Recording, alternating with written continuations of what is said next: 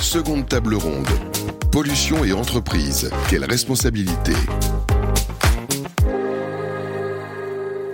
Bonjour et bienvenue à tous. Deuxième table ronde de ce colloque éthique. Bien sûr, euh, l'ensemble du programme est à retrouver en, podcast euh, pour ceux qui ont raté le début. On va s'intéresser à l'entreprise, entreprise et pollution. Quelles sont les responsabilités avec autour de la table un panel exceptionnel de nouveau. On est ravi d'accueillir euh, Joseph Taïfé. Bonjour Joseph. Bonjour. Vous êtes secrétaire général de Plast Alliance. Avec vous, on va parler plastique bashing. c'est vrai, tiens, le plastique, c'est mal. On nous a dit, on en retrouve dans les dans les becs des tortues vous allez nous dire si c'est vrai ou faux, s'il y a de l'info ou de l'intox.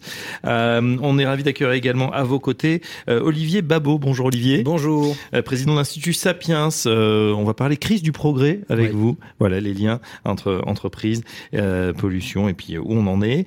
où on en est également de Grignon 2026. On est en compagnie d'Hervé Le Seine. Bonjour Hervé. Bonjour. Vous êtes coprésident de cette association Grignon 2026 avec un thème phare, hein, le renouveau possible de l'agriculture vous nous expliquerez tout sur Grignon 2026. On a vu un aperçu lors du dernier colloque. Vous nous direz où vous en êtes. Et puis enfin, euh, on va parler économie circulaire avec Robert Yacan. Bonjour Robert. Bonjour. Vous êtes euh, le président de Birdim et on va parler économie circulaire notamment dans les euh, logements sociaux. Voilà, vous nous direz tout. pollution et entreprise, quelle responsabilité? On va commencer avec vous, Joseph, si vous le voulez bien, par présenter bon, Plast Alliance et, et notamment bah, ce, ce, sujet, hein, le plastique, on en a besoin, mais il paraît que c'est c'est de moins en moins bien le plastique. On, l'a vu dans la première table ronde. Effectivement, c'est remplacé par du carton, par du bois. Moi, c'est vrai que je déteste les pailles en carton qu'on a dans les cocktails. C'était beaucoup mieux avant, mais ce n'est que mon avis. Euh, justement, plastique bashing, où est-ce qu'on en est finalement? Euh, Racontez-nous quels sont les enjeux. Alors déjà aujourd'hui, je suis très content parce qu'on est sur une radio qui s'appelle Carbone Zéro, Carbone Zéro la radio.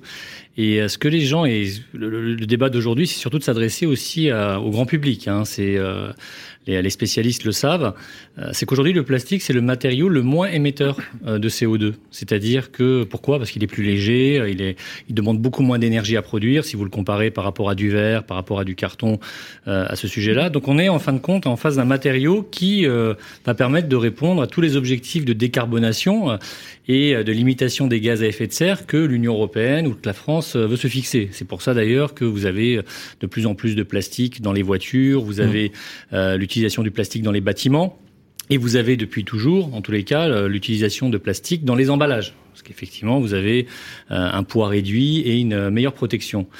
Et euh, alors le thème plastic bashing, la grande intox, c'est qu'en fait, depuis maintenant presque quatre ans, hein, maintenant, on a, et très spécifiquement en France, euh, un plastic bashing médiatique, organisé, très bien organisé. Mmh.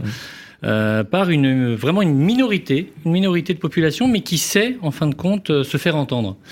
Et, euh, et aujourd'hui, alors on avec pas le des images chocs. On va on va on va citer un juste voilà le fameux sixième continent euh, dans les océans, une masse informe de, de plastique aggloméré, ou encore ces images effectivement des, des, des, des, sites de plongée envahis par les sacs poubelles ou des tortues qui meurent à cause des justement des, des de ce qu'elles ingèrent, hein, notamment du plastique. Est-ce que c'est vrai? Est-ce que c'est faux? Qu'est-ce que vous nous dites là-dessus? Alors il y a certainement des tortues ou des baleines ou des animaux marins qui euh, doivent ingurgiter des déchets qui soient des déchets plastiques ou autres, euh, mais le plastique, on va dire que c'est le seul déchet qui ne coule pas et d'ailleurs donc qui peut être récupéré, hein, contrairement à d'autres déchets, euh, mais qu'on voit. Euh, parce qu'il est léger. Donc, euh, si vous jetez une batterie de voiture euh, dans, dans la Seine, elle va polluer beaucoup plus qu'un sac plastique, mais vous la verrez pas. le nombre de containers qui peuvent éventuellement être perdus sur les bateaux tous les ans avec des produits chimiques à l'intérieur et qui se perdent au niveau des océans, personne ne le voit. Par contre, le plastique, du fait de sa légèreté, il flotte. Et les images qu'on nous montre, alors il faut le voir, il faut comprendre une chose, c'est que ces images, c'est pas en France, hein c'est euh, les baleines, les tortues, etc. Euh, ce sont dans des dans des dans d'autres endroits et mmh. surtout avec des produits et des emballages et des déchets qui ne sont absolument pas français voire européens. Euh, je vais vous prendre euh, un exemple tout simple. Euh, le fameux, on va dire, le continent de plastique dont on nous parle, il n'y a pas de continent de plastique, il n'y a pas de sixième, septième continent tel qu'on l'imagine, on va dire, en termes de continent. On a, on va dire, une, un agglomérat, une gire, on va dire, de, de, d'éléments plastiques qui se sont regroupés mhm. et pour lesquels vous avez quatre pays qui sont responsables à 87%, c'est-à-dire la péninsule de Corée, le Japon, la Chine et les États-Unis dans le Pacifique. Et les 17%, c'est le reste du monde. Et aujourd'hui, ce qu'on a aujourd'hui avec le, le fameux plastic bashing, c'est qu'en fait, on fait payer aux Européens et surtout aux Français euh, les erreurs ou les, euh, les errements d'autres pays qui, en fin de compte, eux, n'ont aucune préoccupation sur la gestion de leurs propres déchets. Et aucune législation, souvent. Ou une législation qui, très, pas, comparée à la France, c'est comme s'ils n'en avaient pas. Oui, tout à fait. Alors c'est ce qu'on disait dans la première table ronde. C'est vrai qu'on a l'impression qu'on on veut laver plus vert que vert et qu'on a euh, qu'on appuie, hein, qu'on a un ensemble de normes qui sont extrêmement euh, euh denses, serrées. On, voilà, on va plus loin finalement que ce qui est demandé par l'Europe, qui est elle-même en avance sur le reste du monde. Euh, justement, Olivier Babot, est-ce que c'est ça aussi la crise du, du progrès dans notre dans notre société? Oui, c'est très troublant, euh, par exemple, sur les objectifs de développement durable, de développement d'énergie renouvelable. La France se fait condamner alors que nous avons un mix énergétique qui est bien plus vert que l'Allemagne qui, après avoir mis 600 milliards d'euros, euh, pollue toujours autant que, euh, je crois, dans les années 90. Mm. Il suffit d'aller voir Electricity Maps pour voir tous les matins, malheureusement, que c'est au charbon principalement aujourd'hui que euh, l'Allemagne se chauffe. Alors c'est terrible ce qui est en train de se passer parce que le débat écologique, écologiste a été euh, confisqué par l'écologisme politique. Il faut bien faire la différence entre l'écologie et l'écologisme, hein, selon moi. Il a été confisqué et euh, il a été orienté d'une façon qui n'est pas celle de la rationalité, pas celle de l'efficacité. C'est l'écologie euh, du slogan, du truc facile. Ah, les plastiques, c'est pas bien. Ah, il faut plus de plastique. Alors, on n'a pas mm-hmm. compris d'où ça venait en réalité et on n'a pas compris euh, ce que ça permettait. C'est vrai aussi pour d'ailleurs les OGM, pour dans l'agriculture toutes les innovations qui peuvent permettre d'arriver à nourrir et de. L'écologie, pardonnez-moi, c'est un, un mouvement politique euh, de bah l'écologie Comment on peut expliquer comment, Assez clairement, l'écologie politique française est une sorte de résurgence de l'extrême gauche qui avait perdu sa clientèle, euh, qui genre le, le, le, paradis des prolétaires ne faisait plus rêver grand monde, mhm. et euh, donc ils ont trouvé là une sorte de réactivation de leur projet, qui est un projet en fait rousseauiste anti-promotéen. Hein, mhm. c'est donc la société est mauvaise, le, elle est corrompt l'homme qui naturellement est bon. Prométhée, euh, qui euh, à l'inverse est le mythe de celui qui va apporter la technologie, la technologie qui est, qui est ce qu'on va, qui peut nous permettre de vaincre les animaux, de, de résister euh, grâce au feu et de nous développer. Et eh ben cette idée aujourd'hui qui se développe et qui est très très bah, rampante, mais assez puissante en fait, hein, c'est c'est un anti-projet prométhéen. C'est-à-dire qu'il faudrait revenir, il faudrait revenir à la hutte en terre glaise, mmh. il faudrait revenir sur les technologies et il faudrait supprimer un maximum de technologies. Et à la limite, il y a même je ne citerai pas, un très fameux expert en, en, énergie qui a dit, en fait, il vaudrait pas mieux, il vaudrait mieux pas qu'on ait la fusion nucléaire, euh, parce que ce serait l'énergie trop facile et on en ferait, on en ferait trop de choses. Donc, vous voyez derrière, il y a, il y a une vision en fait religieuse. C'est une forme de nouvelle religion qui veut imposer euh, des réponses qui sont en fait pas du tout les réponses de l'efficacité. Très rapidement, on voit que leur problème, c'est pas le CO2, contrairement à ce qu'ils disent. Mmh, mmh. Euh, c'est uniquement être euh, l'ennemi du système euh, capitaliste euh, néolibéral comme il comme il le décrivent. Exactement. Alors bon, c'est très clair. Merci pour ces précisions. Je voyais Robert, il y a quand le président de Birdim qui hochait la tête à vos propos. en un mot, Birdim, c'est quoi? Birdim, c'est une TPE de l'immobilier de l'habitat social. Nous sommes cinq personnes aujourd'hui. En l'espace de trois ans et un peu sur un, joke, avec 1000 euros de capital, nous avons développé 4000 logements exclusivement sur les zones tendues, c'est-à-dire là où on nous dit que c'est pas possible de loger euh, les Français, eh bien moi ça m'amuse. Quand on me dit que c'est impossible, je fonce. Et c'est ce qu'on a fait. Alors aujourd'hui, évidemment, on va chercher à lever des fonds, euh, des fonds importants. L'objectif, clairement, c'est euh, d'accélérer la production. On fera pas tout nous-mêmes. Hein. Il s'agit de fédérer l'ensemble des acteurs sur notre modèle euh, et d'accélérer la production euh, de logements pour les Français. On a en France une crise du logement qui est quasi historique, hein, mm-hmm. qui remonte quasiment au XVIIIe siècle. Et c'est cette crise à laquelle on veut répondre. Parce que moi, à titre personnel, je, je, je, je, suis humain et je n'en peux plus de voir nos concitoyens ou d'autres personnes dans la rue parce qu'on est désorganisé et que l'argent est mal utilisé alors qu'on a des solutions pour produire et accélérer la production de logements. Très simplement, pour faire une proposition choc, je m'y étais engagé, euh, Fabrice. Oui, c'est vrai. Euh, l'objectif, euh, le nôtre, l'une des solutions, c'est de supprimer une partie des aides à la pierre. La politique du logement en France, c'est 40 milliards d'euros. Eh bien, si vous voulez, 40 milliards d'euros, ce sont 40 milliards d'euros qu'on prend dans la poche des Français, dans votre poche, dans la mienne, et qui, euh, chaque année, renchérissent les prix du foncier. Eh bien, c'est nous-mêmes qui renchérissons les prix du foncier et qui rendons impossible, impossible l'accélération de la production de logements. Alors moi, ce que je propose, c'est que dans un premier temps, nous supprimions tout de suite, violemment, d'un coup, les 20 milliards d'euros d'aide à la pierre au sens large du terme. Alors évidemment, pas Donc du c'est tout. ce qui est Pinel. euh, Euh, C'est tout voilà, ce qui est les- alors Pinel, exonération fiscale, subvention pour les bailleurs, euh, TVA 5,5 pour les bailleurs, euh, etc., etc. Euh, Parce que les autres 20 Exonération milliards, TFPB. les autres 20 milliards, vous disiez 40 milliards, 20 milliards d'aides, de programmes d'aide et 20 autres milliards qui sont les, Alors- les APL. On a vu que c'était un sujet sensible, Alors, hein, même les, qu'on voulait les 20 toucher 5 milliards, bravo, merci Fabrice de me poser la question. Les, les 20 milliards euh, d'aide à la, à la personne, on ne peut pas les supprimer tout de suite. Si on commence par faire, un- comme un certain gouvernement qui est arrivé au pouvoir il y a quelques années, qu'on supprime 5 euros, c'est ridicule, 5 euros d'APL, on sait tous que c'est l'une des étincelles des gilets jaunes. Eh bien, ça ne marche pas. Euh, C'est une politique publique qu'on propose. Nous, on peut supprimer aujourd'hui les aides à la pierre d'un coup, et les 20 milliards restants, ça sera supprimé sur 15, 20 ans, 25 ans, une géné- une génération. Pourquoi? Parce que l'objectif, euh, c'est tout simplement d'accélérer la production de logements, d'avoir assez de logements, de faire baisser les prix du logement et des loyers. Et à partir de là, vous pouvez supprimer les 20 milliards restants. Mais si vous les supprimez maintenant, disons-le clairement, hein, vous avez 80% de la population française dans la rue demain matin. Et ça, c'est pas possible. Euh, donc non, l'objectif, c'est de faire ça tranquillement, posément. D'abord les aides à la pierre, ensuite les aides au logement. Et puis ces 40 milliards, pour le dire clairement, qu'est-ce qu'on en fait? Eh bien, on, les remet dans l'économie réelle, dans l'industrie, par exemple, euh, pour créer des emplois en France, des industries qu'on relocaliserait. Et c'est un cercle vertueux qui permet euh, bah, euh, de relancer la production foncière et immobilière, de fluidifier les parcours résidentiels, la mixité sociale et urbaine, de favoriser l'insertion des personnes exclues, j'y suis très attaché, et clairement, j'y vais- fort, hein, de relancer l'économie française. Et, dernier point, vous allez me dire comment on y arrive, euh, de financer et sécuriser les retraites en France. Ça, c'est pas mal. On va y venir dans un instant. On va terminer le, le tour de table. Euh, merci au candidat Robert Yacan, donc euh, président de avec ses, ses, euh, ses, ses- voilà, ses propositions choc. Hervé Le Seine, on est ravi de vous accueillir à nouveau co-président de l'association Grignon 2026. On a vu un aperçu justement de ce grand projet. On reste d'ailleurs un petit peu dans l'immobilier avec, euh, vous allez nous redire les grandes lignes du projet et surtout où on en est en cette fin d'année 2022. Alors, Grillon 2026, c'est un projet collectif d'intérêt général de créer un grand campus euh, dédié à la transition écologique et alimentaire sur le site de Grillon, donc qui est un des quatre sites de l'école d'ingénieurs AgroParisTech, qui, comme vous le savez, donc euh, a déménagé euh, sur le plateau de Saclay pour rejoindre Polytechnique, Centrale, enfin tout le hub des grandes écoles. Et ce site de 300 hectares, dont 130 hectares de forêt, 150 hectares de terres agricoles et un, superbe campus avec un, un château, des dépendances, des amphithéâtres, des laboratoires, euh, le ministère de l'Agriculture, avec bien sûr le ministère des Finances, euh, voulait le vendre à des promoteurs immobiliers euh, qui voulaient en faire des résidences privées. Donc on Mhm. s'est battu. C'était pas depuis- forcément du social. hein, non, c'est pas du tout du social. C'est du, du, du résidentiel haut de gamme, privatisé, avec une fiscalité euh, euh, loi Malraux euh, qui permet effectivement de, de, de mettre en valeur de, de certains euh, monuments.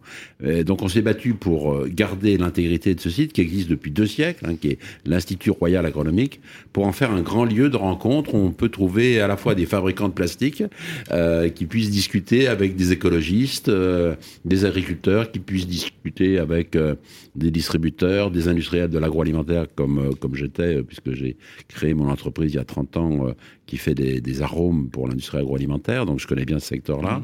Euh, voilà, donc c'était l'idée, c'est ça, c'est de, de créer un lieu un peu médiatique, un peu emblématique, connu internationalement et qui puisse donc être un lieu d'échange d'industriels, de chercheurs, de- d'enseignants, de, de start-upers euh, et, euh, et d'innovateurs surtout. Le projet, donc Grignon 2026, et qui sera, il sera Alors prêt le en projet, 2026, le projet, nous, ça fait trois ans qu'on se bat pour ce projet. Euh, on attend encore la décision du ministre. Euh, il y a eu un- une réunion interministérielle il y a 15 jours qui n'a pas, pour l'instant, qui n'a pas encore débouché, mais on est très confiant. On pense que finalement, c'est un superbe projet, qu'on on est accompagné par euh, une centaine d'entreprises, dont de- des très grandes entreprises, et surtout par une communauté de 50 000 ingénieurs agronomes euh, qui sont dans tous les, secteurs de l'industrie et qui sont dans le monde entier et qui portent ce projet euh, collectif.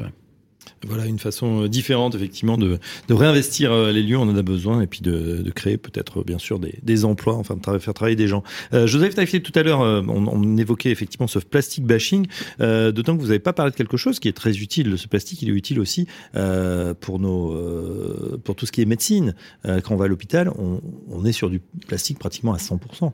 Alors c'est tout le paradoxe, c'est qu'on entend euh, dans les médias, on va dire, dans certains médias anti-plastique qui disent mais le plastique c'est dangereux pour la santé, euh, le plastique euh, peut donner des maladies. Mais si c'était le cas, mais tout l'hôpital aujourd'hui est fait de plastique.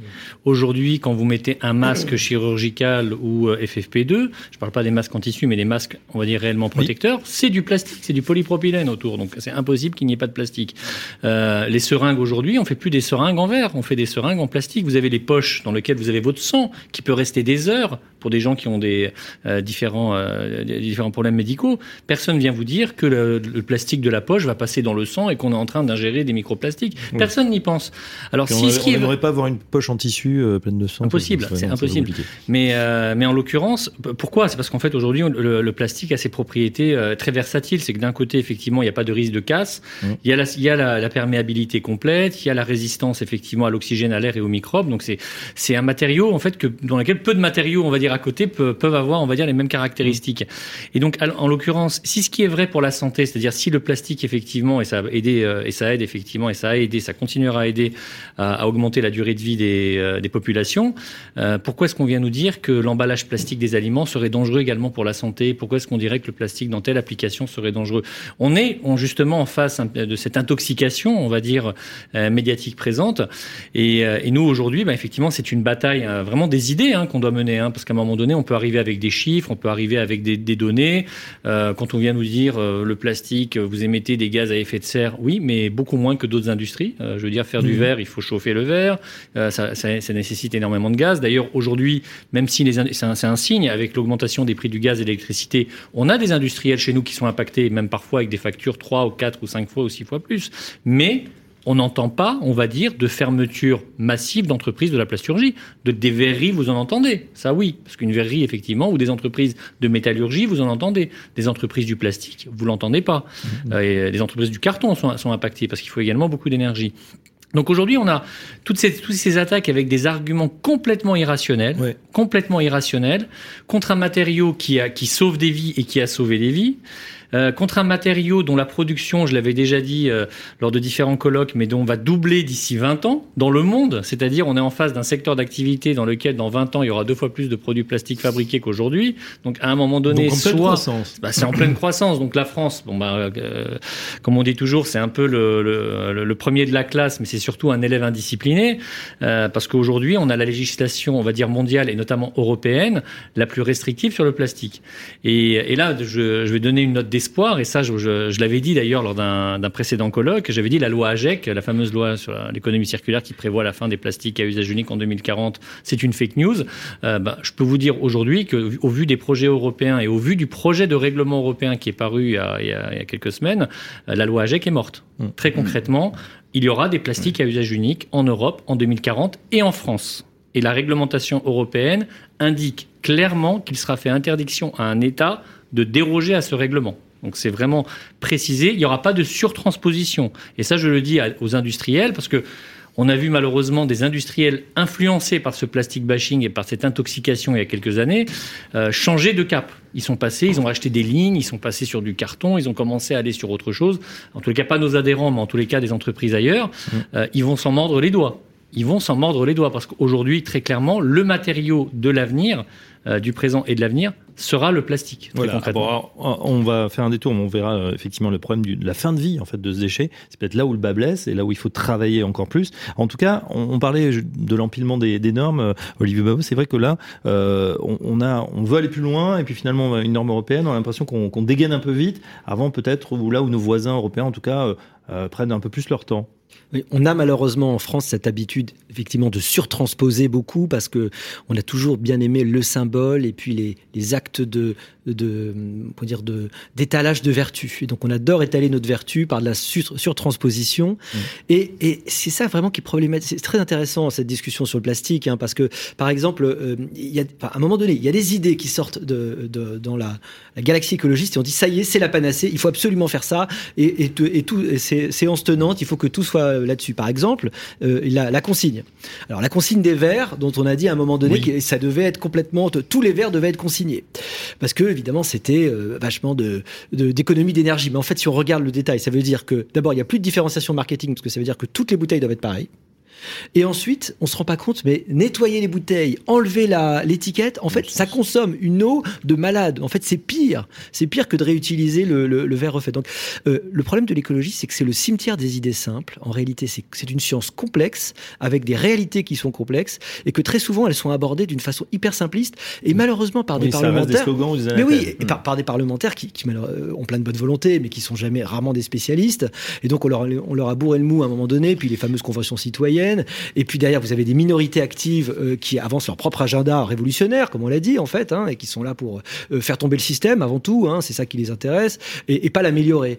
et donc ça donne une extrême confusion, ce qui rajoute aux effets de de, de régulation, quand on parlait, de, mm. de surtransposition, qu'il faut qu'on ait, on, on, risque, on va être les seuls à être vertueux, on va mourir vertueux, pendant que le, le reste du monde va faire autre chose. On, mourra guéri, oui. Euh, Olivier justement, une question, c'est sur la propagation des idées. On a l'impression qu'à l'heure justement euh, d'Internet, Twitter, etc., voilà, une, idée ou une fausse idée, hein, on parle beaucoup d'infox, hein, euh, donc des, des, vraies fausses, euh, voilà, des, des, choses assez farfelues qui sortent et qui deviennent mainstream, et on, on s'est repris sur les plateaux télé, ça devient pratiquement une, une quasi-vérité, alors que personne, euh, personne l'a vérifié déjà scientifiquement. Qu'est-ce que vous pensez de cette... Vous savez, c'est cette grande déception du siècle numérique qu'on annonçait comme le siècle d'apparition de la, de la vérité, de consensus, de nuances qui allait pouvoir triompher, puisque on allait tous mettre nos cerveaux en commun, on allait pouvoir discuter euh, d'une façon bien abermacienne, n'est-ce pas, avec l'éthique de la communication, on allait tous se parler, s'écouter, et il y avait la vérité qui allait sortir. Et en fait, la grande désillusion, c'est que oui, il y a des choses formidables sur Internet et tout est, enfin, tout, on peut y trouver toutes les vérités. Le problème, c'est qu'on y trouve aussi tout le reste. Je crois que c'est Georges Bernard Shaw qui disait euh, euh, le temps que la vérité mette ses baskets, euh, le mensonge a déjà fait sept fois le tour du monde. Ben, c'est exactement ce qui se passe. On s'aperçoit que l'opinion, de façon générale, est beaucoup moins intéressée par le le, le, le, débunkage de la fake news. Il y a des journaux qui ont testé ça, hein, que par la fake news elle-même, qui parfois flatte et est beaucoup plus intéressante. Et donc c'est notre grand drame, c'est-à-dire que le débat sur plein de sujets, mais en particulier sur les solutions écologiques, est complètement pollué. Et bah, par exemple, bah, sur le nucléaire, on voit où on en est aujourd'hui, euh, tout simplement parce qu'il était impossible de dire la vérité, parce qu'on a été complètement euh, euh, étouffé par une vision complètement fausse. par exemple, sous-entendant que Fukushima, il y avait eu des millions de morts à cause de... Alors, il y a eu zéro mort lié au nucléaire à Fukushima, il faut le dire. Bon, mm. C'est quand même complètement dingue. et donc, on a des visions complètement déformées à cause de cette loupe évidemment des minorités euh, actives qui sont là pour essayer d'imposer. Euh, extrêmement actives. Hein, extrêmement actives, mais on sait très bien, c'est Moscovici, vous savez, le, le, sociologue, qui a montré que c'est les minorités actives, c'est toujours le cas. Hein, C'est-à-dire que vous avez une grande masse en fait de la population qui est fondamentalement assez indifférente, euh, apathique, aboulique, puis c'est pas grand-chose. Et puis vous avez une, très petite partie de gens qui sont des minorités actives. Les, que la grande majorité les, soviets, c'était une poignée hein, quand ils ont pris le, le, pouvoir en Russie. Hein. La grande majorité, elle, elle, elle, relaie aussi. Des fois, on voit une info, puis on la partage, on sait pas trop pourquoi c'est un peu un titre choc. Et je pense que c'est compliqué après de rétablir la vérité, euh, d'avoir des chiffres, d'avoir une, une, approche scientifique hein, aussi des sujets. Euh, Robert Yacandet, alors on, on, change de, de, thème évidemment, euh, mais sur l'immobilier c'est un peu pareil aussi. Il y a beaucoup d'idées reçues. Alors il y a des propositions choc effectivement, mais au-delà du yaka faucon, c'est vrai que c'est, on est dans des sociétés bon, démocratiques, on le sait, extrêmement complexes et il n'y a pas vraiment de solution miracle. Justement, c'est, il faut se mettre autour de la table. D'ailleurs, il y a un Conseil national de la, euh, voilà, de la, la refondation qui va être fait sur le logement. Est-ce que vous allez y participer Vous allez regarder ça de près? CNR euh, euh, auquel en fait euh, on n'a pas été invité puisque habituellement les, on invite que les grands acteurs. J'ai pas, j'ai fait proposition de, de service. On n'a rien à gagner nous en tant que TPE à participer si ce n'est partager nos idées pour l'intérêt général, le bien commun de notre pays. voilà, on n'a pas été invité, pourtant j'ai relancé. Je suis allé sur invitation de Yael Brun-Privé il y a 15 jours, 3 semaines maintenant au colloque à l'Assemblée nationale. Très intéressant. Merci à Yael Privé pour son invitation. Euh, mais il n'y a pas d'idée neuve. Hein. Il n'y a pas, clairement pas d'idée neuve aujourd'hui. Euh, donc il faut vraiment sortir du carré, le petit carré qui enferme, euh, et travailler collectivement pour sortir effectivement de cette logique habituelle de notre pays qui est de demander des aides en permanence, de taper dans un gâteau. Mais il n'y a plus de gâteau. Il n'y a plus de gâteau. Mhm. On est surendetté. Donc il faut trouver des solutions où on produit du logement sans demander d'argent à l'État et aux collectivités locales. Ça, c'est une autre proposition. Euh, ça, ce sont les entrepreneurs en général qui arrivent à le faire. Et, je veux dire, ils se débrouillent, on trouve euh, sur ses fonds privés, sur euh, euh, Friends and Family, la famille, les amis, et puis après, bon, bah, quand même le concours bancaire ou, ou d'autres moyens ou des, des, des, fonds, mais en tout cas pour avoir des bonnes idées et les mettre en pratique. Vous avez exactement ça devant vous, si je puis me permettre, Fabrice. Une TPE qui est partie de rien, de rien et qui aujourd'hui a un modèle qu'il faut financer. Donc on a on travaille avec un certain nombre de partenaires bancaires, dont la BEI, et euh, d'autres hein, qui sont les partenaires habituels du, du logement, Crédit Mutuel Arkea qui, euh, qui connaît notre modèle. On, y- on avance, on avance, mais il faut effectivement trouver des, des partenaires. Pour euh, rebondir aussi sur ce que disaient euh, euh, Joseph euh, Taffet et euh, Olivier Babot sur l'écologie. Dans notre métier, il y a aussi euh, Mmh, euh, une problématique, euh, c'est qu'on a des dogmes là aussi. Euh, je me souviens moi du discours du président Chirac. Notre maison brûle et nous regardons ailleurs. Maison, c'est dans l'immobilier. hein. Notre maison brûle et nous regardons ailleurs. Eh bien, c'est la réalité aussi dans notre métier, puisqu'on est aussi euh, contraint par des dogmatismes écologistes hein, qui s'imposent à nous. Mais la réalité, c'est que euh, il faut qu'on agisse. Et on a euh, en France et ailleurs, en fait, hein, on sait que l'immobilier, l'habitat social, est un vecteur de pollution, est un vecteur en fait de CO2. Euh, à peu près 40% des, des, émissions. hein. Euh, ce sont les chiffres communément admis, euh, y compris par les meilleurs spécialistes, parce qu'on pensait au même euh, tout à l'heure. Euh, pourtant, il y a des solutions. Euh, et ce ne sont pas celles qui sont proposées par euh, la minorité agissante, la minorité active euh, là-dessus. Euh, nous, on a des solutions effectivement à proposer là-dessus. Il faut un- une, une série de solutions. Il faut développer le bois en France. Pas nécessairement le bois qu'on va chercher dans les pays Mhm. nordiques, ça n'a pas de sens. On a une belle filière euh, bois en France, il faut la développer, il faut construire davantage. Il y a des solutions techniques pour cela. Euh, pourquoi pas hein, produire davantage localement, la terre cuite, etc. Mais tout ça, ce sont des compléments. Il ne faut pas écarter le béton par principe, par exemple. C'est un complément. Il faut utiliser les matériaux ensemble, les combiner ensemble, de telle sorte en fait qu'on puisse réduire euh, l'impact CO2. Mm. Mais C'est toujours le, le mix, hein, la trajectoire, que ce soit Exactement. l'énergie, C'est que ce équilibre. C'est toujours la recherche d'un équilibre euh, sur les solutions comme sur les matériaux qui permettent d'avancer progressivement. Moi, je crois beaucoup à la science et non pas euh, au recul, à la décroissance. Je crois beaucoup à la science qui va nous aider, et ça a toujours aidé l'humanité, à dépasser les difficultés. Et dans notre métier, l'immobilier de l'habitat social, c'est la même chose. C'est dit. Euh, Hervé de Seine, on, on part euh, de nouveau là, sur, le, sur le site hein, de, de Grignon, bien évidemment. Euh, vous aussi, alors, on- est tous dans le même univers, euh, voilà, dans ce maelstrom d'informations, on les reçoit, etc. Vous aussi, c'est un, un enjeu de communiquer, de de- d'avancer ce que vous allez faire pour ce projet, par rapport justement, vous le disiez, à, à des projets concurrents. Euh, il faut faire entendre sa voix. Oui, c'est effectivement difficile. Il se trouve que hier, euh, avec l'Académie d'agriculture, nous organisions une, une visite de la ferme expérimentale de, de Grignon, qui est à côté du campus. Et le directeur de la, de ferme nous, nous disait qu'il n'arrive pas à satisfaire toutes les demandes des start-upers. Il faut savoir qu'en France, il y a des centaines de start-up qui sont créées aujourd'hui sur le sur l'idée de, de l'agriculture euh, écologique, sur l'idée de la transformation écologique.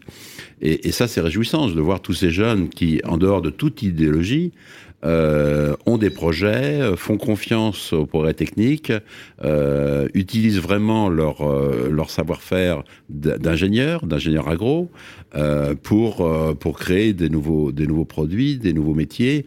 Et juste un petit mot sur les fameux bifurcateurs. Vous avez, vous avez peut-être entendu parler des bifurcateurs de, de l'école d'ingénieurs agroparitech qui ont, qui ont dit que ben, il fallait bifurquer.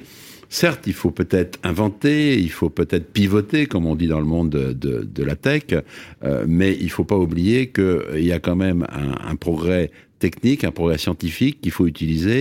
Et quand on a la chance d'avoir une formation d'ingénieur qui représente quand même beaucoup d'argent euh, payé par la collectivité, bah, il faut l'utiliser aussi à bon escient pour euh, trouver les produits du futur et pour sortir du débat idéologique. Et c'est un peu l'idée de, de Grignon, c'est de réunir au même endroit des gens qui sont euh, d'un avis complètement différent, mais qui, euh, par, le, di- par le dialogue, peuvent, et c'est c'est l'idée de, de ce campus qui est qui est un campus résidentiel, donc on n'est pas on n'est pas dans l'éphémère, on n'est pas dans la discussion, on, on, on peut être dans le cadre de, de, de, de réunions qui, qui, qui, s- qui ont lieu sur un jour, deux jours, où on se retrouve ensemble, on discute vraiment au fond des choses pour euh, justement dépasser ce, ce, ce, ce climat idéologique qui est complètement délétère en ce qui concerne l'écologie. Il y aura euh, donc des, des ingénieurs hein, euh, qui feront partie de l'agritech, c'est comme ça qu'on dit, la Absolument. French Tech. De la gr- green tech, absolument. Donc, qui, qui développe des, des, des, entreprises sur euh, l'amélioration du, du, des process alimentaires,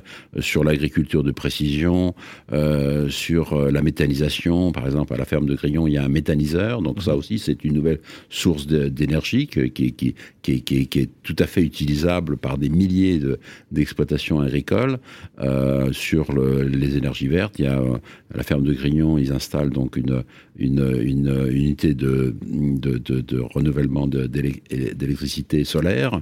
Euh, donc voilà, il y a, il y a plein d'idées et, et, plein toutes d'idées, ces, plein d'innovations. et tous ces start-upers là, ils, ils ne demandent qu'à travailler, ils demandent un, un, cadre favorable. Et encore une fois, ils sont en dehors de tout combat idéologique. Pour eux, ce qui les intéresse, c'est d'avancer, c'est de trouver des solutions et de trouver des financements. Alors c'est intéressant, vous parlez de, de, cadre, effectivement. On a d'un côté euh, les industriels, que ce soit du, du plastique, de l'immobilier, se disent, ben voilà, on est sur une inflation de normes, il y en a de plus en plus, c'est compliqué, en plus il y a l'Europe, il y a la France, euh, il y a le monde, etc. Et puis euh, quand on s'en éloigne, on a aussi cette envie d'avoir euh, que l'État, en fait, euh, organise. Il y, a, il y a, cette, je trouve cette, cette injonction un peu contradictoire, Olivier Babot. Qu'est-ce que vous en pensez? Bah, L'État a toujours du mal à trouver le bon curseur, oui. c'est-à-dire le, le, bon endroit où il doit intervenir. L'État, il est là pour créer les conditions de la prospérité. Il est là pour nous permettre de rechercher notre bonheur, mais pas pour faire notre bonheur ou décider de, ce que c'est que notre bonheur. Et c'est ça qui est toujours très compliqué parce que la tentation est très forte d'aller toujours plus loin. Euh, et euh, on a besoin aujourd'hui que l'État donne des régulations, euh, permette une concurrence juste, et, c'est tout, euh, j'allais dire. Alors, euh, ce qu'on aurait pu dire depuis le début, parce que sur le thème, c'est la pollution quand même de nos entreprises, c'est que évidemment, c'est d'ailleurs le, la première heure de cours d'économie quasiment ce qu'on raconte à un étudiant, c'est bon, ben voilà, il y a le problème de ce qu'on appelle les externalités négatives. Alors parfois elles sont positives, par exemple si on pense à la culture, mais pour la pollution, bah, c'est toujours, on prend toujours cet exemple-là. Hein. L'usine, elle pollue, elle va faire qu'il y a d'autres gens qui du coup vont pas pouvoir euh, produire d'une bonne façon, et puis même on dégrade l'environnement. Ou si on Tout construit, problème, si on construit, on va détruire du vivant. Exactement. Oui, on détruit du vivant, mais il y a toujours un arbitrage à faire. Mais toute la question est effectivement euh, quelle est l'empreinte réelle qu'on qu qu donne Est-ce qu'on prend en compte l'intégralité de notre action sur l'environnement Alors c'est vrai que c'était pas le cas autrefois. Euh, je crois que c'est Ford qui disait les deux choses importantes d'une entreprise sont pas à son bilan, c'est sa réputation et ses hommes. Et on pourrait dire sa réputation, ses hommes et puis son effet sur l'environnement mmh, aujourd'hui.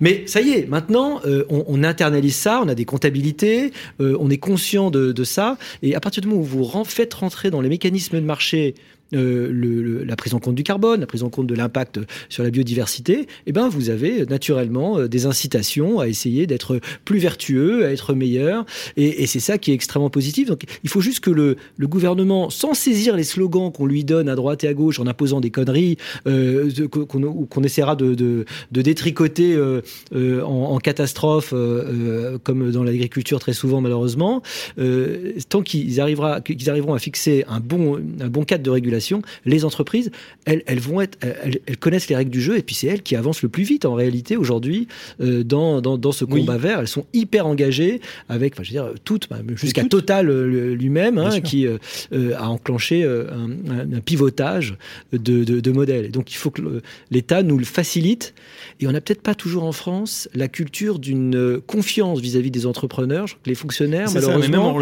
j'ai l'impression que même qu'on les prend pour les, les mauvais élèves, c'est-à-dire que si on leur impose ah, pas quelque chose chose, ils vont pas le faire. C'est les usual suspects. Et on, on, on disait hein, que bah, l'entrepreneur, il est justement à l'écoute de son marché, il est même en avance de phase. Euh, Joseph Taillefer, souvent vous êtes obligé non seulement de connaître très très bien ce qui se passe, d'anticiper bah, ce que va faire le gouvernement, bien évidemment, mais même vous êtes les fers de lance et vous êtes même vous faites des propositions. Alors, le, le, savoir, c'est le pouvoir. Hein. Donc euh, aujourd'hui, au niveau de alors le plastique, c'est c'est un cas, mais c'est le cas pour beaucoup de choses. Aujourd'hui, c'est la réglementation européenne qui est euh, la boussole et l'alpha oméga de beaucoup de réglementations qui sont France, appliquées en France. Euh, sauf que la France, notamment pour notre industrie, on va dire plastique, l'a un peu oublié. C'est-à-dire mmh. qu'on a mis en place depuis euh, quelques années une réglementation très très dure alors que, au contraire, et là j'ai envie de dire, l'Allemagne pour le coup sur la partie industrie plastique, autant sur le nucléaire, effectivement, ils n'ont pas été forcément très sympathiques, mais sur la, partie plastique, l'Allemagne est quand même la numéro une euh, européenne euh, en termes de production.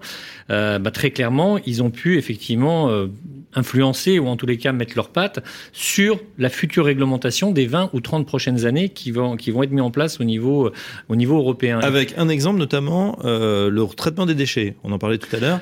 Expliquez-nous où on en est, où on est l'Allemagne, où on en est et ce qu'il faudrait peut-être faire. Alors, c'est des, des, demandes d'ailleurs qui avaient été faites au mois de juin euh, de, de, cette année lors d'un colloque justement sur euh, les déchets avec éthique qui avait été organisé ici.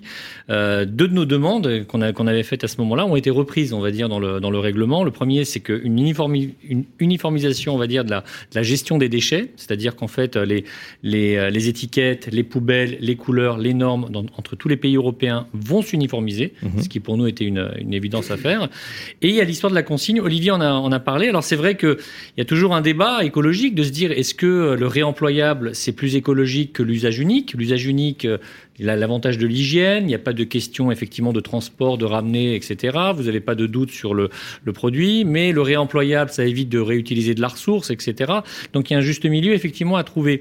Mais sur la partie consigne et notamment sur la partie euh, plastique, euh, c'est pas forcément une mauvaise idée. L'Allemagne, ils, le font depuis à peu près une, euh, depuis les années 90. Et en fait, on se rend compte que dès lors que vous avez euh, des, bouteilles d'eau, par exemple, qui sont abandonnées, on va dire, dans, dans une ville allemande, très rapidement, quelqu'un va le ramasser pour récupérer des sous. Et donc là, l'Europe, dans le projet de règlement présenté euh, fin novembre 2022, a prévu en fait de mettre en place ou que les pays, enfin veut obliger les pays oui. européens, y compris la France, France qui n'a pas réussi à le faire à l'époque de la loi AGEC parce qu'il y avait eu des oppositions, on va dire, de, de certains acteurs, une consigne européenne, c'est-à-dire qu'il faudra que les, que, les, que les pays mettent ça en place. Et ça, on arrive justement à, à la partie économie circulaire et à ce qu'on dit, c'est-à-dire qu'aujourd'hui les industriels, euh, on, a une, on a une conscience bien sûr de l'écologie, on a une conscience aussi économique. Aujourd'hui, on, si on peut réutiliser ou euh, la matière première pour éviter d'en racheter du vierge, bah, bien, bien, sûr, sûr. qu'on va le faire. Personne n'a envie de laisser des granulés de plastique partir dans la nature, vu le prix que ça coûte aujourd'hui surtout. Donc, euh, donc en l'occurrence, tout le monde veut essayer effectivement de, de recycler et on va dans le bon sens, heureusement, et les choses vont dans le bon sens, euh, même si, euh, je le, on, l'a déjà dit à, plus, à, plusieurs reprises, la France aujourd'hui est quand même encore très très loin par rapport à d'autres pays européens. Euh, et d'ailleurs, ça doit être un petit peu un signal d'alarme pour la France, c'est que dans, dans, le projet de règlement, il est prévu d'ici mmh. une dizaine d'années à ce qu'on arrive à 50 de recyclage des emballages plastiques en Europe. Euh, 50%, c'est déjà ce que fait l'Allemagne aujourd'hui. Oui. La France, on est à 25. Donc euh, il faut se, il faut, il faut que il faut se bouger et non plus interdire, mais surtout euh, aider les entreprises de recyclage et du plastique à 50%, avancer. les autres 50% sont incinérés, c'est ça? En Allemagne, nous, tout à fait. Alors qu'en France, on a 31%. Voilà. On a 31% de d'enfouissement. De, mmh. Et je terminerai ju juste sur un point. Euh, c'est et Olivier en a parlé de, du nucléaire. Enfin, j'ai envie de dire nucléaire plastique aujourd'hui, c'est le même combat. C'est-à-dire que mmh. euh, on a accusé une industrie il y a des années. On l'a dit, il faut l'abandonner parce que on n'arrive pas justement à traiter les déchets. C'est mmh. aussi une question de gestion de déchets. Alors que c'était une industrie qui émettait le moins de CO2 ou pas de CO2, comme le plastique. Une industrie qui coûtait le moins cher à, à produire, comme le plastique. Aujourd'hui, ben, on se rend compte qu'il y a maintenant quand même une majorité de la population qui, qui est revenue, on va dire, sur le côté nucléaire. Et c'est pour ça que la bataille des idées sur la partie plastique doit également continuer, parce que la même tromperie qu'on a fait sur le nucléaire, on est, certains sont en train de le faire sur le plastique pour essayer de le dénigrer également. Ouais, je, on s'interroge toujours sur, euh, on a l'impression qu'on, comme je disais, euh, on joue un peu contre notre camp. Euh, c'est un peu dommage. D'où viennent en fait, d'où ça vient le fait qu'on soit comme ça, qu'on fasse du plastique bashing ou du nucléaire bashing, alors que ce sont des industries où on, on est plutôt en pointe je crois qu'on est en train de traverser une crise du progrès qui correspond à un vide téléologique. C'est-à-dire qu'on n'a plus vraiment d'objectif. La téléologie, vous savez, c'est les fins dernières, si vous voulez. On n'a plus vraiment d'objectif. Euh, depuis La fin est proche, de, hein, depuis le... euh, deux siècles et demi, on avait une notion de progrès qui nous faisait croire que nous allions vivre mieux que nous hier et que nos enfants allaient mieux vivre. Euh, et il y avait cette espèce d'optimisme contient, vous savez, d'Auguste Comte, l'idée que euh, le progrès permet euh, le, progrès de l'humanité. Mm -hmm. Bon. C'était vrai euh, probablement jusqu'à la fin du XXe, et c'est que les Trente Glorieuses, ça a été un moment d'objectif euh, euh, progrès en, termes de confort et puis de science extraordinaire. Mais aujourd'hui, si vous demandez aux gens est-ce que le monde va mieux, est-ce que le monde s'améliore, ils sont que 3% en France à dire oui. Alors que c'est vrai que quand vous regardez les chiffres, en fait, il n'y a jamais eu aussi peu de, de morts par catastrophe naturelle, jamais aussi peu de guerres. Euh, on a l'espérance de vie a doublé euh, depuis un siècle. Enfin, tous les chiffres sont absolument extraordinaires, mais les gens ont le sentiment que notre civilisation est en phase de régression. Et donc, ça nourrit une sorte de doute vis-à-vis bah, de tout ce qui n'est pas naturel, avec une sorte de retour en force très, très troublant d'une sorte de culte de Gaïa. Parce que vraiment, c'est, on, est dans l'ordre de la religion, hein, euh, avec l'idée que, encore une fois, c'est Rousseau, euh, euh, la société pervertit à la fois l'environnement et, l'être humain. L'idéal, c'est de retourner à une forme d'état de nature. Bon sauvage dans sa nature. Donc, forcément, les entreprises ont du mal à s'inscrire là-dedans Réaction, Hervé. Oui, mais je, pense que le problème vient aussi du fait que on n'ose pas toujours débattre. Vous voyez, j'en parle très, très, très librement avec Sophie, par exemple, Sophie de Menton. Euh, pourquoi dans nos débats, par exemple, on est quatre? On est quatre à peu près du même avis. Euh, je pense que ça aurait été bien d'inviter un, écologiste pur et dur, et c'est un peu le projet qu'on veut défendre à Grillon, c'est-à-dire de, de, faire se rencontrer des gens qui n'arrivent plus à se parler. Hmm. Il faut obliger euh, encore une fois, et là, il y a, y a un, un, élan formidable de la jeunesse. Les jeunes euh, veulent croire à un idéal. Moi, quand j'avais 20 ans, j'étais euh, euh, séduit par le discours de René Dumont, qui était prof à l'agro, et qui nous parlait d'écologie politique, qui a été d'ailleurs le, premier euh, à se présenter à, une, élection présidentielle pour défendre l'écologie politique. Et René Dumont nous faisait rêver quand il revenait de, Cuba, des pays de l'Est, et qui nous parlait des réformes agraires, etc. On, admirait le, le personnage. Donc je pense que quand on a 20 ans, on a besoin aussi de voir loin. Et il était en avance sur son temps. L'écologie politique, aujourd'hui, on la vit et, tout ce qu'il disait aujourd'hui, euh, malheureusement, on le, constate tous les jours. Mais il faut s'écouter. Et, c'est un petit peu le, la, je dirais, le problème dans nos sociétés, c'est que, euh, en particulier en France, on n'arrive pas à sortir du débat idéologique. Donc, euh, essayons de discuter. Je vois par exemple la FNSEA, on a de très bonnes relations avec bien sûr le monde agricole, mais il faut que faut que nos, syndicalistes agricoles ils, mènent le, débat euh, avec les écologistes purs et durs, euh, militants, et qu'ils n'aient pas peur euh, de, se confronter, je dirais, au débat. et, c'est un petit peu ça qui nous fait, qui nous fait reculer, je crois, depuis quelques années, où effectivement, comme on, disait, une petite minorité ben, occupe la place médiatique et empêche ben, toute, toute confrontation concrète, réelle, réaliste sur les enjeux de, de l'écologie.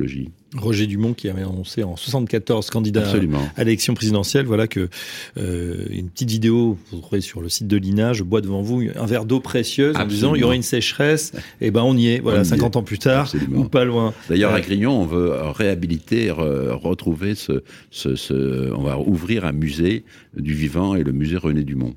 Très bien, bon on aura plaisir à le visiter. Robert Lacan. Euh, j'irai dans le sens effectivement euh, d'Olivier Babot. Je crois qu'au-delà euh, de, la crise actuelle euh, que vous soulignez, on traverse aussi une crise de l'autorité politique. On, traverse une crise de, du leadership en politique. On traverse une crise de la vision. on traverse une crise de l'État. et je crois que si on n'arrive pas à, à, avancer sur tous ces sujets et sur le leadership politique, on a des politiques aujourd'hui qui demandent aux administrés ce qu'ils doivent faire. C'est un non-sens nos, concitoyens attendent au contraire qu'on leur montre la voie. Hein, mm. une, vision à, long terme. Les, les, Chinois arrivent à, déployer des politiques, des visions sur 50 ans, voire 100 ans. Pourquoi est-ce qu'on n'arrive pas à le faire chez nous? Moi, je suis un ardent défenseur d'un retour à la planification. Mais la planification, c'est un outil technique de la vision, voilà, euh, euh, très clairement, de la vision en politique, de la vision pour nos concitoyens, pour la France, pour l'Europe, euh, et aussi pour mon métier. Mais on a élargi le débat très franchement, il faut qu'on avance là-dessus. Parce que si on n'arrive pas à résoudre les problèmes euh, en France de, la fiscalité, de la pauvreté, du logement, euh, des entreprises qui n'arrivent pas à travailler, qui sont surréglementées par des réglementations, mais complètement parfois iniques, hein, euh, et qui s'ajoutent les unes aux autres, on n'arrivera pas à faire bouger les autres. Et puis, on ne fera pas tout seul. On n'arrive plus à peser. Nous, on est trop petits en France.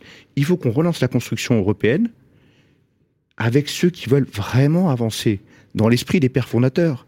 Voilà. Euh, et si on n'arrive pas à le faire, on n'y arrivera pas tout seul. On ne pèse rien face aux Américains et aux Chinois qui se font un délice de nous diviser en permanence. Et la question du nucléaire, on le sait bien. Hein. on sait comment les Allemands ont été manipulés euh, euh, là-dessus. Sur d'autres schémas industriels. Alors, on va pas parler du cas d'Alstom, etc. tout ça, on le sait. Et pourquoi est-ce qu'on n'avance pas? Parce qu'il n'y a pas de vision, il n'y a pas d'autorité, et on n'arrive pas à avancer là-dessus. Voilà. Ah, l'autorité, alors d'accord pour le plan, euh, peut-être pour le leader euh, suprême élu à vie, ça, on, est moins, on est moins favorable. Ouais, c'est pas, pas, pas, le sujet. Olivier Bon, réaction, et puis après on fera un dernier tour de table pour clôturer. Oui, non, mais je suis, je suis tout à fait d'accord, hein, tout ce qui a été dit. On a effectivement une, une crise du politique. Alors on est dans une société post-politique favorisée par ce numérique qui crée un désordre informationnel, parce que le tsunami d'information mm, mm. est en train de faire exploser la démocratie en Et puis réalité. Les politiques hein. s'en servent très habilement aujourd'hui. Hein. Je crois, que les, je crois, que les, politiques euh... sont assez paumés en fait. Euh, ils sont d'abord paumés un peu face non, à la technologie. Je veux dire dans la euh, façon de d'avoir cette pas cette démocratie directe, mais s'adresser directement aux citoyens, puisque bah, oui. voilà ils ont leur fan club avec euh, suite à s'abonner à leur compte euh, Twitter, Facebook, etc. Mm. On a euh, finalement leur parole en direct. Un peu tous les jours, on peut avoir, bah, quelle que soit votre couleur politique, vous avez vous avez des informations qu'on n'avait peut-être mm. pas avant. Or les meetings, toutes les les quelques, ça à part si vous êtes militant. Non mais c'est vrai, on a des outils extraordinaires pour communiquer, mais on a quand même l'impression qu'on est beaucoup plus aujourd'hui dans ce qu'on pourrait appeler une oclocratie, c'est-à-dire en fait une, un pouvoir de la foule, parce que c'est la foule qui va aujourd'hui.